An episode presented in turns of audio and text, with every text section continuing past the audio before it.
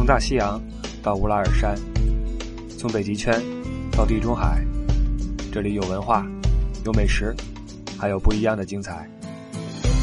二零一七年，我们继续伪文艺，继续真情怀。关于欧洲的一切，听你不傻，听不傻在欧洲。曾经关注过中国足球超级联赛的朋友，可能还依稀记得，在两三年前，当时北京队有一外援叫费祖拉乌，呃，他现在已经回去了，回到家乡去踢球了。然后家乡这个媒体呢，有一次就采访他，问他说：“你在中国踢球的时候，哎，有什么不一样的地方、好玩的地方，跟我们说说。”然后这费祖拉乌就说：“说这个场上还行，到了场下，到了生活中就奇怪了。他说，我觉得我不是个球员。”我觉得我是一好莱坞明星，为什么呢？在街上面经常被人这个求合影、求签名，然后围观拍照。这个你作为一个球员，在球迷群体中这样是很正常的。但问题是很明显，很多人都不知道他干嘛的，就觉得他特别帅。他是从来没想到自己能帅到这个份儿上，就被人围观照相这个份儿上。而且在这个他和北京这个队伍的签约仪式上。当时翻译就跟他说：“说你是我们这个队队史上颜值第一高的外援。”当时这费祖拉乌就很奇怪，说：“这签约仪式上你跟我说这事干嘛呀？而且我这个长相，我在我们祖国也就算是个周正吧？啊，怎么到你们这儿成了什么第一帅、大帅哥，天天上街这样？”他说：“这个经历给他造成了一个很深的印象，很有意思。这哥们儿是哪儿人呢？老家在瑞典，瑞典人。”可能咱们以咱们的审美有一个共识，就是这个北欧人在这个人种里面长得算比较漂亮的，因为是金发碧眼，然后这个皮肤也比较白，然后这个性格感觉也还 OK 啊。包括我们在旅游的时候啊，不管是去哪儿，呃，去北欧还是南欧还是哪儿啊，呃，看这个嗯美景、吃美食，但是哎。看看美人也是那个这个旅游的内容之一，只不过这事儿我们也不能写在行程里面哈。今天我们游览什么教堂，然后吃什么美食，然后看美人，这你不能这么写。但是呢，看美人这是人类的一个基本需求，对吧？是人就有审美，有审美的话，你就会追求这个嗯颜值高的，不论是男性还是女性。所以很多这个朋友，尤其现在这个年轻的朋友啊，出来之后这个。呃，就会主动的过去跟这个，比如说，呃，美人啊，说我们求个合影什么的啊。一开始我还觉得有点不好意思，我说别别这么跟人合影，而且显得咱们中国男士好像都怎么着似的啊。后来发现也不是。这个咱们现在的女孩出来也主动找帅哥去说 “hello” 什么呃，“may I take a picture with you” 什么的，么么哒，咔比一个 V 啊，比一个 V，啪照个相。但是这事儿你会发现，这欧洲也是分地域的。你去南欧和去北欧，同样的这种行为得到的反馈是不一样的。你去南欧的话，都不用你去跟别人求合影，那别人直接过来跟你求合影，都不用你么么哒，他直接跟你么么哒，你知道吗？你都不用你去怎么着，他特别热情，非常的呃享受。但如果你去了北欧的话，虽然啊，你会觉得，哎呦，北欧这帅哥真多，哎呦，跟精灵一样啊，这皮肤，哎呀，白皙，然后这透亮，这这个脸盘红润，白里透红。啊金发碧眼，眼睛像湖一样，像清澈的湖泊一样啊！你就觉得有这么种感觉。但是你过去跟他说，呃，什么我照个相，人会觉得你你你啊，干嘛？你这是什么意思？你没事跟我照什么相？因为北欧人啊，他这个性格里面他会稍微的收敛一点，他没有那么热情。咱们说了，可能跟这气候有关系啊，天寒地冻的，嘚儿嘚儿的正准备回家呢，你来说照个相，我干嘛给你照相啊？对吧？他可能会有这么一种的。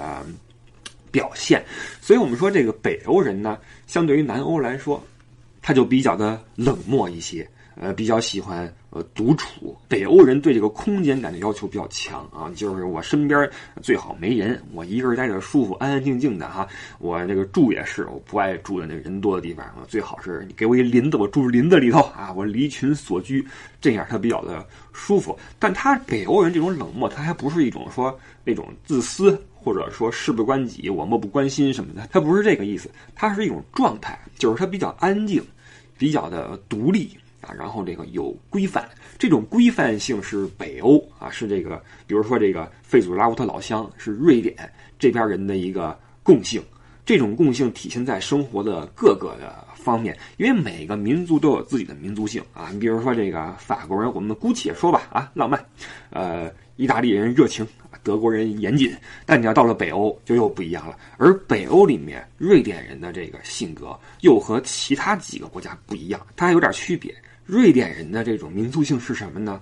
就很难概括。在瑞典语里边有个词儿叫 lagom，l a g o m，lagom 这个词儿呢，据说在这个其他的语言里面啊，你找不到对应的词啊。首先要插一句啊，就是曾经在节目里面有一次我说这早恋在外语里面找不到这个词儿，后来经过一些朋友的呃评论说有啊，叫 puppy love，就是指的是那种呃小孩子这个朦胧的这种啊这种。爱慕之心啊！感谢这几位听友哈，学习了啊，学习了。这个 “lagom” 这个词儿呢，它什么意思？因为我也没有在瑞典长期的生活过啊，所以也不能说呃能说的多准。这个词儿呢，咱们先说一下它的一个对应的情景，呃，指的是什么呢？就当年这个呃维京人哈，去那个出去打劫，打完劫之后回来啊，这个很高兴，一块儿说咱们喝一杯吧，对吧？然后拿出一那个那个。拿出一份酒，为什么叫一份呢？他那时候没瓶儿，拿那种牛角装的哈，那种那个酒，然后他就得转一圈得匀，你知道吧？每人要匀一点儿。这匀一圈下来之后，这个每人都有一部分，都差不多，每个人都有这个状态啊。这个过程叫拉弓，你可能就会有人觉得这是不是一个平均主义啊？就是每人都分一点儿。这个故事让我想起什么来呢？就是那个插一句啊，这个上甘岭啊，当时学课文好像上甘岭吧。有一个苹果在那个猫耳洞里面啊，在防空洞里面，好像有这么一个排的士兵吧，拿这个苹果，说谁先吃第一口啊，然后就传啊，说我不吃你吃啊，我不吃你吃，然后传了一圈回来，然后不知道谁来吃这个苹果，就一是反映当时条件比较艰苦，二是体现出我们这个志愿军战士呢这个谦让的精神。他这事儿，我觉得啊，现在想想啊，我突然觉得啊。这当时的头是谁？有没有什么排长？什么呃头班长是是谁？这事儿为什么你怎么能够这么传呢？以咱们中国人的性格哈，谁敢吃第一口？你到今天你看看啊，你出去吃饭，在饭桌上面一盘菜上来，最难被夹走的两块肉是什么？一个是第一块，一个是最后一块。你发现没有？一盘菜上来，第一筷子谁先下很有讲究。你在桌上，如果你不是那个长辈，你不是头，这第一筷子你不太好下手，对吧？完了就是最后一块肉，剩最后一块了，谁好意思吃？谁也不好意思吃，这是咱们中国一种特有的文化，对吧？所以上甘岭这事儿，我觉得就得有人出来，啪拿刀一劈啊，一分掰的一分啊，吃完完了，解渴又好吃，对吧？这么传肯定的啊，扯远了啊，扯远了，回来啊，这个分这个酒。分这酒叫拉贡，可能就会有人觉得这就拉贡就是平均的意思，每人都有。但是呢，它也不全是，它还包含了一种这种这集体主义的观念，就是我要为别人想啊，别人也会为我想，然后这个大家一起来办件事儿，然后呢，每人都差不多啊。这种东西有点像我们的中国的那种所谓的中庸之道，但是呢，又也也不一样。中庸之道指的是什么呢？就是我不黑也不白，我不左也不右啊。而且呢，这黑白和左右呀，是按照这个当时的事态在变化、在发展的。这事儿搁老外是不可理解的，你知道吗？就是没原则啊！我的原则根据我左和右来来决定啊。但是不论如何，我既不左也不右啊，既不黑也不白。这是咱们中国人的一种呃观念啊。但是瑞典人也不是，他们也鼓励你有自己的想法，你有自己的呃这个这个主见啊。比如说小组讨论，虽然说我们要讲究老公。但是呢，你有什么你就说，对吧？你的这种主见、你的个性、你的性格，也是要为集体向前发展而尽力的。他这个民族，他不崇尚那种个人主义、英雄主义，然后我站出来之后，我是一个英雄，他不崇尚这个。但是他又不是一个恰如其分的平庸和这个平均。我这么说是不是有点乱啊？因为这词儿确实不是很好解释，咱们就用一些具体方式来说吧。是这个拉贡的生活方式是什么哈？就比如说，呃，这种呃公正、公平，然后你人的一定的自律，做事儿的一些这个把握分寸尺度啊。你比如说你你跟人约了事儿啊，你不能迟到。然后你这个上班去啊。该干活的时候你好好干，但是该放松的时候你也不能说我你们玩你们的，我再干会儿。你这么做也不合群儿。你干嘛？什么意思呀？你这干嘛呀？你一一是你干嘛不爱跟我们玩？二是你干嘛这么跟自己过不去呢？你知道吗？咱们就举些例子吧，来看看瑞典人的生活方式是什么样的哈。我们一直都说这个北欧啊，它福利好啊，这个这里边瑞典是个代表。啊，什么医疗、教育啊，什么养老啊，都很完善。那它这个福利里边也有它自己的一个特色。它从性质上来说叫福利型社保啊，福利型社会保障制度。大体来说就是一种啊，从摇篮到坟墓啊，给你各个方面都提供安全保障的一种制度。在瑞典，大家这理念是什么呢？就是国家的这个经济政策呀，目标是社会福利的最大化。那社会福利的最大化标志是什么呢？就是国民收入均等啊，大家都有份儿，都有钱，这样的话福利就是最大化。但是你别忘了，其实都有钱就意味着都没钱，这看你怎么理解啊。那怎么实现这个呃收入均等化呢？就是通过国家的税收啊，这个税收等于是国家替你个人啊进行一次你收入的二次分配，保证这个国民收入呀能够有一个平均的一个一个一个呃配比。政府拿了这个企业上交的税收之后，要保证这些东西是根据一个普遍主义的这么一个一个思想，呃，用在全国人民的每个人身上。他强调的是人权观念，强调的是政府有责任和义务去照顾公民啊。而另外一种社保，比如说美国的社保和这个呃瑞典的又不一样，美国这个叫社会保险型社保。这种制度的社保实际上是产生在十九世纪八十年代的德国，在德国首创的。当时德国是这个到了工业化的后期啊，工人阶级力量比较大。随着工人阶级在一起我呼吁要保证我们权益的时候，当时的俾斯麦政府为了这个缓缓解矛盾呀，然后谋求经济的持续发展呀，呃，提出了这么几个呃法条，什么疾病社会保险法呀，呃，工伤事故保险法呀。老年和残障保险法呀，等等，开创了社会保险的先河。这个制度随着后来的慢慢完善，被西欧和美国继续去实行。在社保方式上面，哈，这个不同的呃宗教思想、宗教理念对这玩意儿也有影响。虽然说这个呃现在这个北欧啊，包括美国都是信新教的，就是基督新教，但是你别忘了，新教也是分教派的。你比如说这个瑞典，他信的是新教的路德宗。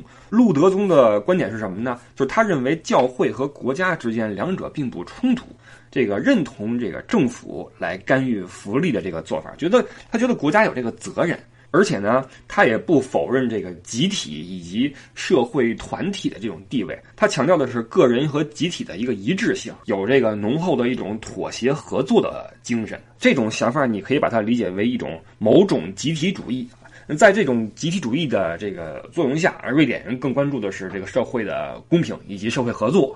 而在美国，美国信的是新教里边的加尔文宗。加尔文主义是非常崇尚个人主义的这么一个派别啊，很强调个人责任，讲究的是竞争啊，而不是合作。他鼓励你作为一个个体，你自己通过自己的努力和开拓，或者说去冒险，然后达成你自己的梦想啊。所谓美国梦嘛，就是你通过你自己啊，这个那个的，然后最后起来。他不讲究什么集体合作，而且他对政府呀，美国人对政府从根本上是一种怀疑的态度。美国人觉得这个政府呀。最好的政府就是管事儿管最少的政府，最好是我有麻烦了，你出来一下；没有麻烦的话，你就消失。美国人从来都觉得这人跟人之间没有阶级差异，没有种族差异，没有家族差异，都是平等的。社会给每个人的机会也都是平等的。如果你说因为你什么原因失败了，那是你自己的责任，懂了吧？所以美国的这种社保制度，它更倾向于一种市场化的一种商业保险制度。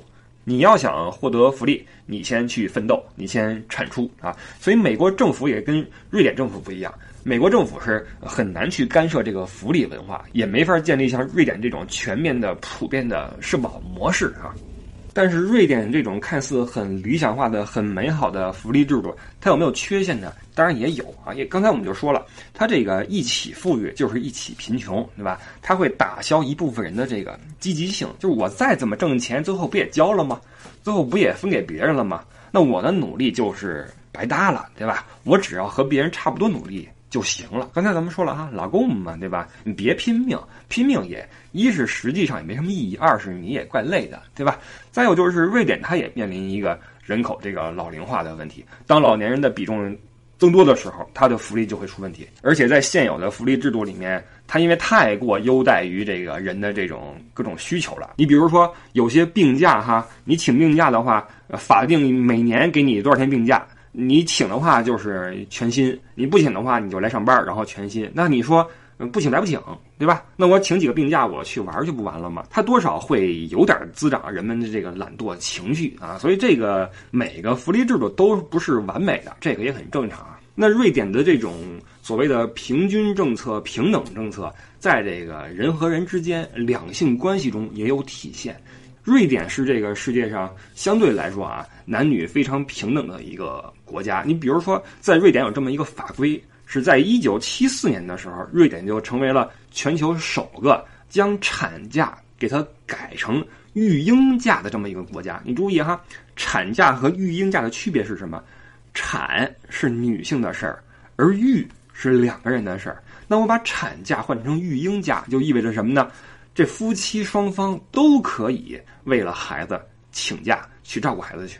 他这么做无非就是鼓励这个社会把这个让男性把这个家庭责任也担起来，然后解放女性，让女性为了这个事业呀再去呃进步等等。但是呢，当时很多人的做法就是因为这个育婴假是可以爸爸休也可以妈妈休，对吧？那就为了呃家庭的整体的这个这个呃怎么说？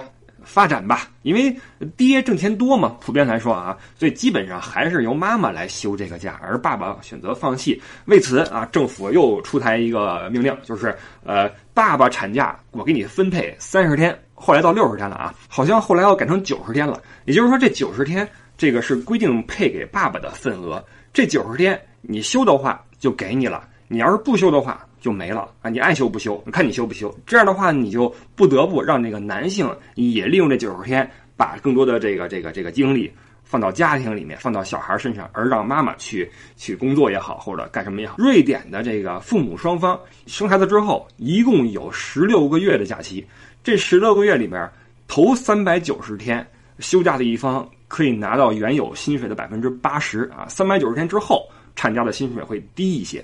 这就表明国家释放一个信号，就是在我们这个国家啊，人人都是平等的，而且男女之间也尽可能的去平等。你不能说，呃，什么事儿是一方的责任，什么事儿是另一方的责任。所以你在瑞典的街头，你经常会看到那些推着婴儿车的那些奶爸啊，穿的很帅气，西装、围巾什么的，哈。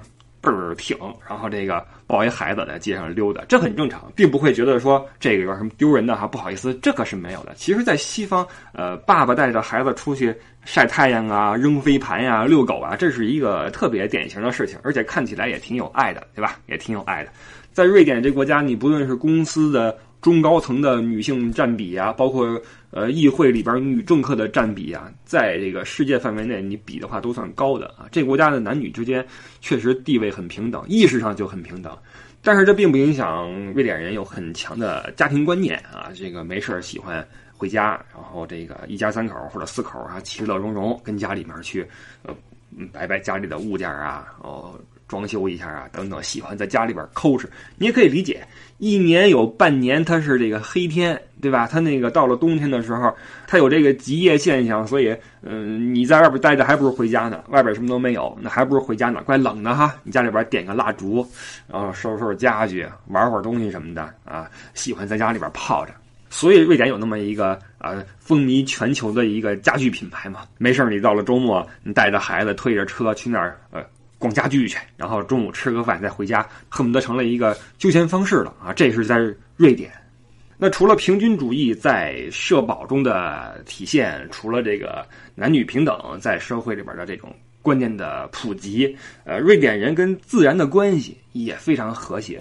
他对于垃圾的这种回收以及再利用做的是非常非常的强悍，基本上能做到百分之九十九的废物啊垃圾用来这个回收或者发热或者发电，百分之一只有百分之一啊是。地下掩埋，因为这个瑞典人是非常爱惜自己的环境啊，他们的环境非常好，空气特别的清新。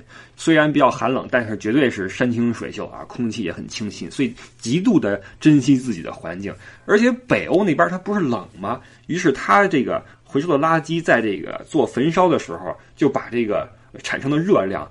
作为供暖的热量去使用掉了，这些热量在南欧国家是用不到的。你垃圾焚烧的话，等于就是在呃产生一些废气，而在瑞典，这个被合理运用成了一种再生的能源。在瑞典，全国有三十二座这种垃圾的这种回收厂啊，能源厂，专门用来处理这些废料。而瑞典人他把这个垃圾的这个呃排放减少到那个水平之低哈，以至于这三十二个垃圾厂都很难存活下去。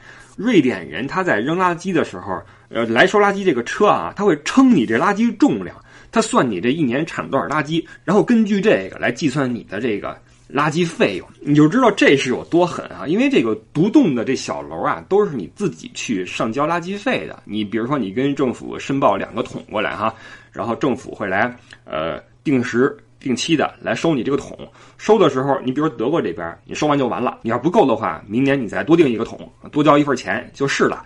但在瑞典，它除了收你这钱之外，它还要称你这重量。你要是超重的话，还多交钱。他就鼓励你这个尽量少的产生垃圾。那这三十二座垃圾场，它收不上垃圾来，它无法去维生，怎么办呢？于是他就把这个目光拓向海外，从什么英国呀、爱尔兰呐。包括南欧啊，最远从意大利呀、法国呀进口垃圾，因为在欧洲其他国家，这个垃圾它没地儿放去，它这个处理起来也是一大笔这个费用啊，这个业主、物主什么的也要交费，国家处理也也麻烦。于是怎么办呢？出口出给瑞典，瑞典人在这个垃圾处理方面是世界一流水平，所以这三十二个垃圾场。靠的就是欧洲其他国家的这个进口垃圾在活着，你就知道这个国家在环保方面做的真的是非常的极致哈。我们之前说了，说这个瑞典人呢，他有一种规范性，这种规范性呢体现在他生活的各个方面哈。呃，我们说你去一个国家，你从哪儿能够一眼看到这是一个规范的国家呢？你从它的交通来看。你发现没有？你从它这个交通，从路口，从这些小路上面，它的这个行车的这种习惯上，你就能知道这个国家是不是有秩序。那说到这一块呢，我这儿有两组数据啊，就是各国的这个一个交通状况一个比较。呃，第一组是什么呢？是每年每十万名乘客里面的交通事故死亡人数啊，每十万名乘客里面因为交通事故死多少人？在美国是十点六个人。日本四点七，德国四点三，瑞典二点八，中国十八点八。另外一组是每十万辆车里面交通事故的死亡人数。刚才那个是乘客，这次是车啊。每十万辆车交通事故的死亡人数，美国十二点九个人，日本六点五，德国六点八，瑞典四点七，中国一百零四点五啊。从这儿你就能看出来，咱不跟中国比啊，说中国只是一个一个普及啊。日本和德国都是以呃严谨和规范著称的国家，但这两个国家的交通事故死亡率是大大高于瑞典。为什么瑞典的这个死人这么少？你要知道，瑞典的路况那是比较起来是最危险的。呃，到了极夜的时候都是黑天，然后大雪纷飞。天寒地冻，地上都是冰，这种情况下，他是怎么做到这个交通事故的死亡率这么低的？因为瑞典人把对交通安全、行车安全这种追求做到了最细最细。你比如说啊，在瑞典，连自行车都是有冬胎的，都有冬胎。在德国哈，这个每年这个你的车冬天你要换冬胎，就我我是说汽车啊，你的这个私家车，如果你因为没换冬胎，然后导致事故的话。你在理赔的时候，你在找保险公司的时候，你会有麻烦，你知道吧？因为你自己没有按照规则做好，你知道吧？每年要换两次胎啊，到了冬天换冬胎，然后到了春天再把这个夏胎换上来，因为冬胎的话有点费油啊。而到了瑞典，连自行车都有冬胎，你知道吗？它那车胎特别厚，上面有那个钉子，咱们都是怕那个胎扎钉子哈，它那是胎上带钉子，为的就是你骑的时候能够抓地。而且之前两期节目我们说过啊，说这个沃尔沃在这个行车安全上、安全带的这个普及啊等等哈，有自己的贡献。实际上还有一点，沃尔沃也是全世界第一个对儿童座椅进行碰撞测试的厂商。近几年啊，我发现这个我国的一些父母开始重视这一块了，就是开始纷纷的去给这个自家的孩子，加上现在的孩子也多啊，配备安全座椅。然后也有很多人从日本买，从德国买。但是早在一九六四年，沃尔沃就有了自己发明的这种安全座椅，而且是后向式的。我们都知道，婴儿的安全座椅你需要把它呃这个婴儿的脸冲这个车后方去去这个安置，这样的话在碰撞的时候能够给这自己的这个头啊和呃脊椎啊有一个支撑。而且除了这个安全座椅之外，到了后来，沃尔沃又开发了给这个小孩子用的这种安全坐垫儿，你坐上去之后，你就能够像。正常人一样，像成人一样使用安全带了，因为有些时候咱们会因为一些常识的缺乏哈，导致我们对小孩子这个行车安全哈，呃，有一定的忽视。你比如说这孩子，当他在摆脱了安全座椅之后，他未必是能够像成人一样，像成人一样使用安全带。为什么呢？一个小孩子，比如说七八岁的孩子，如果你让他坐在椅子上，像我们一样勒好那个安全带之后。如果发生碰撞的话，你会发现哈，你经过这个测试，你会发现这个小孩子的身体会从这个呃座位底下出溜出去，因为他小，这个安全带还没有能够在他的胸腔和骨盆上发生作用的时候，他就出溜出去了。但是最危险的是什么呢？飞出去的同时，他的脖子还挂在这个安全带的这个上面这一块，也就是说，这个冲击力完全可能把这个小孩子这个脖子就这么扯断了。所以你给这个适龄的孩子。配安全座椅也好，配这种增高的坐垫也好，是非常非常必要的。尤其是在中国这个路况可能有点复杂的情况下，我还是建议大家给孩子更多的保护啊。当然，我说这个是不是告诉你说安全座椅沃尔沃最好？不是这个意思，只是想告诉您，瑞典人以及这个车商，他能够把这个对行车安全的这种呃这种诉求做到一个什么样的高度。这就好比我们盖楼一样哈，我们在最开始盖楼的时候，我们会忽视，比如说这个呃残疾人的通道啊，什么这个安全什么楼梯啊等等，我们可能会只想着住户的这个面积啊，楼层的什么呃使用率啊，会忽视一些细节的问题。同理，汽车厂家在一开始造车的时候，注重的可能更多是外观呐、内饰啊。发动机啊，等等，所以说在你做事儿的时候，你能把一些可能并不能给你带来眼前既得利益的事情考虑周全，而且在上面花钱去做研究，做持续的这种探索和研究，我觉得这个不论是对一个人，对一个企业来说，都不是一个容易的事情。近几年，中国的呃不或者说北京啊这些大城市啊，这个雾霾比较厉害，对吧？大家开始琢磨着怎么着，开始在屋子里面买这个清新剂啊，这个空气净化器吧，那叫啊那东西过滤的东西。车主也会想，我这个车里边的空气是不是能够保持新鲜？在沃尔沃的车里面有一个空气质量系统，叫 IAQS。这个系统它能够通过对外界抽入车内的这个空气的过滤，滤掉百分之九十五的 PM 二点五。但是实际上，这个系统它根本就不是近几年，也不是针对中国市场开发的。在一九九九年，这个系统就已经被发明出来，并且配在了沃尔沃的车上面，为的是给这个车主一个清新的空气。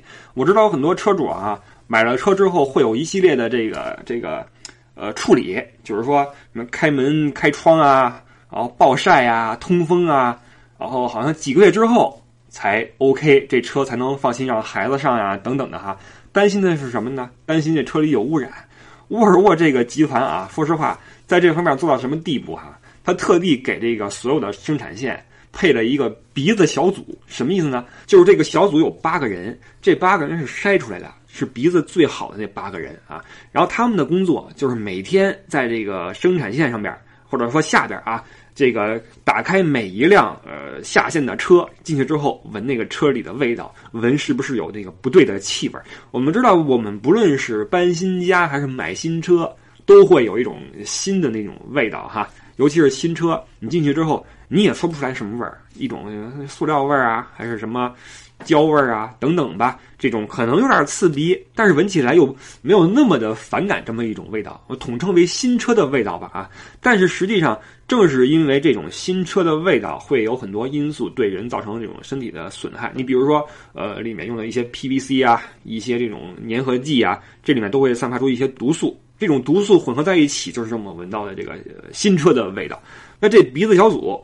他们要做的事儿就是进去闻一闻，有没有因为这些东西啊，这个散发出的味道可能会对以后的车主产生这种身体的这种损害。就没闻到还好哈，如果说闻到的话，会这个追本溯源。比如说这辆车啊有味道，然后闻一圈之后发现是这座儿啊，是这座儿，这座儿那怎么办呢？拆下来，然后给它扯开，闻各个的里边的这种成分，闻它这个填充物。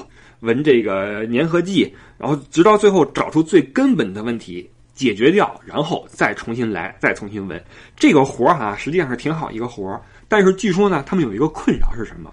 就因为这鼻子太灵了，导致呢，在这个工作之外哈，去一些比如说什么电梯里边啊。电影院呀，会因为鼻子里边充斥各种这个汗臭的味道、头皮的味道、什么油的味道，就混在一起，导致很痛苦哈。他们这工作也是有喜有忧。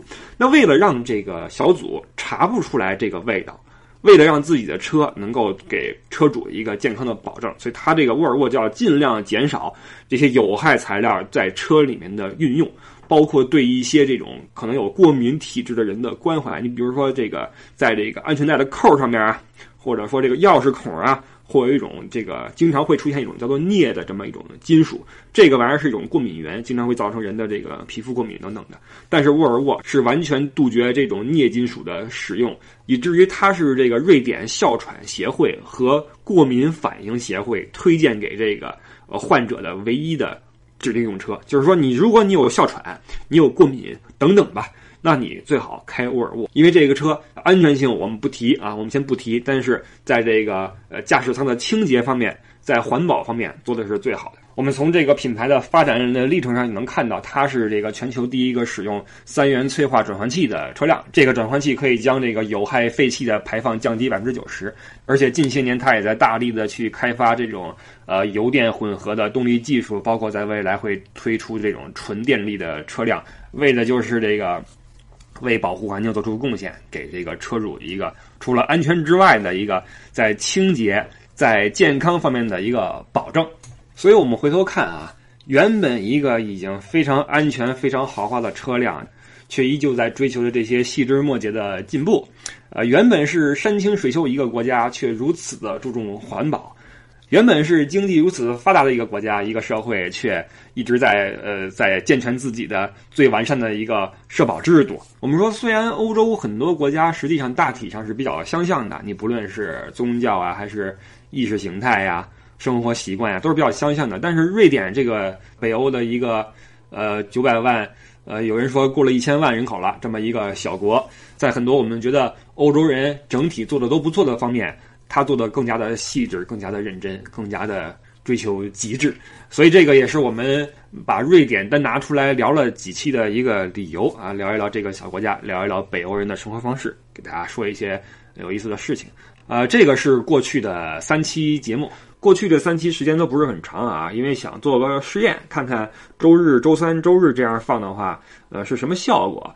嗯，因为之前有朋友说长了的话听不完，那。短了之后，也有朋友说这个还是长了过瘾，长了爽啊，所以这个众口难调。以后咱们看情况啊。然后同时做个预告，就是下周的话呢，因为就干活去了，下周一到周日一直在干活，在外面跑，所以周三就不更新了。我们直接到周日，然后上一期节目，好吧？而且原本周日这期呢是想用直播的形式来放送，因为现在喜马拉雅 FM 这个开了一个直播的这个功能。就是它是音频的直播，有点像那个电台 DJ 一样哈。我在这儿说，然后各位能够随时即时的给我发消息，然后我们可以一起来互动。本来我都在微博啊，新浪微博艾特李不傻，我都做了广告了。我说这个下周日咱们那个直播来一期哈，结果后来突然这个工作的时间有更改，结果周日赶不回来了，所以这个周日的直播只好取消。我们下周日还是按照老规矩，早上八点钟更新一期新的节目啊。然后这个直播呢，我们就往后延，看看是呃下周下下周的周三还是周日，好吧，到时候再看吧。